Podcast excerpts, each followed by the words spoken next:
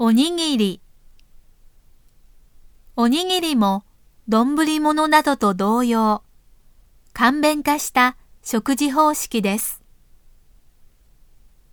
丼物よりはるかに簡素で、主食で副食、おかずを包んでできています。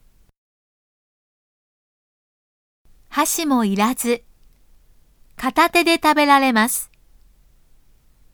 西洋のサンドイッチやハンバーガーと同じです。食べやすいだけでなく、弁当のように型崩れせず、弁当箱も不要でかさばらないため、日本では遠足の日にはおにぎりを持っていくのが普通です。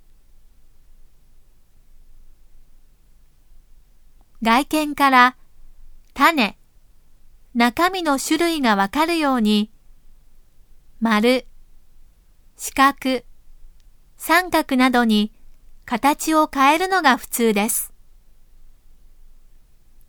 種には、鮭、しらす、梅干し、おかかなどを入れます。